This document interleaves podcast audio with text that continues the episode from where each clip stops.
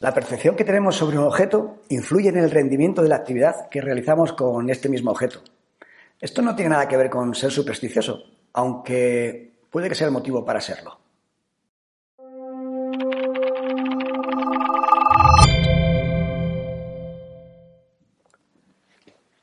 En un estudio sobre la influencia del contagio positivo, los psicólogos pidieron a dos grupos de participantes que jugaran al golf, que se pusieran a jugar al golf e intentaran hacer algunos hoyos a una distancia de unos dos metros.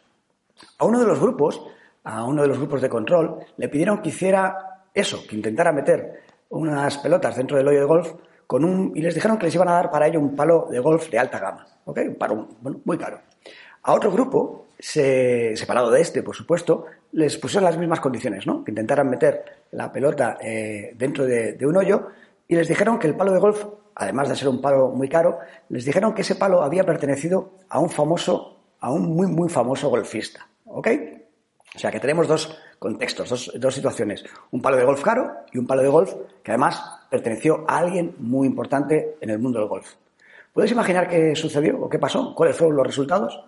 Bueno, pues los resultados es que sorprendentemente este último grupo, el que, al que le dijeron que estaba jugando con un palo de golf que pertenecía a un famoso golfista, pues obtuvo mejores resultados. Su eficacia, su eficiencia fue mucho mejor jugando al golf, a meter esos, esas pelotas en el hoyo.